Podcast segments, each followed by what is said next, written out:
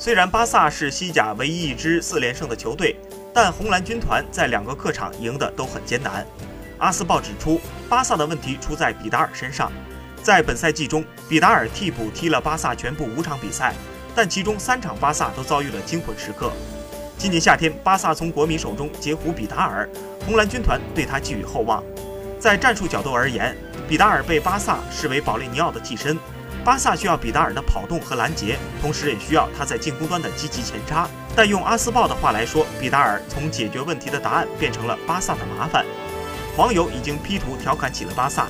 在保利尼奥的图片上，网友 P 了这样一句话：“失去了之后，才知道拥有过什么。”